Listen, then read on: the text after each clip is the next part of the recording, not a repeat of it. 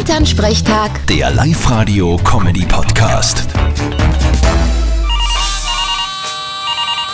Hallo Mama. Grüß dich, Martin. Sag, ein Foto von der Helene Fischer, ihrem Baby, gibt's noch nirgends zum Sehen, gell? Mir hat's eins per WhatsApp geschickt, aber das darf ich nicht herzogen. Ja, Das ist jetzt ein Schmäh, oder? Ah, geh, wie kommst denn auf das? Na, gibt eh noch kein Foto. Wird's auch wahrscheinlich nicht geben. Ich hab das Gefühl, ich halte ihr Privatleben sehr bedeckt. Na, passt eh, ist eh ihr gutes Recht. Aber mich hat schon gewundert, dass die eine Hausgeburt gemacht hat. Das ist ja heute eigentlich gar nicht mehr üblich. Ich glaub, derer ihr Haus ist groß genug für sowas. Und wenn die Ärzte und Hebammen da sind, ist das eh dasselbe wie im Krankenhaus. Nö, früher waren Hausgeburten ja gang und gäbe. Ich war zum Beispiel eine. Ja, und du bist das beste Beispiel, was alles schief kann. Äh, du, Martin, aber was es ist und wie es heißt, weiß man auch nicht, oder?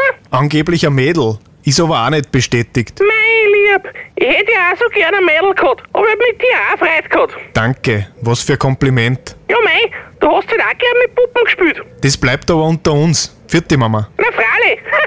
Vierte Martin. Elternsprechtag. Der Live-Radio-Comedy-Podcast.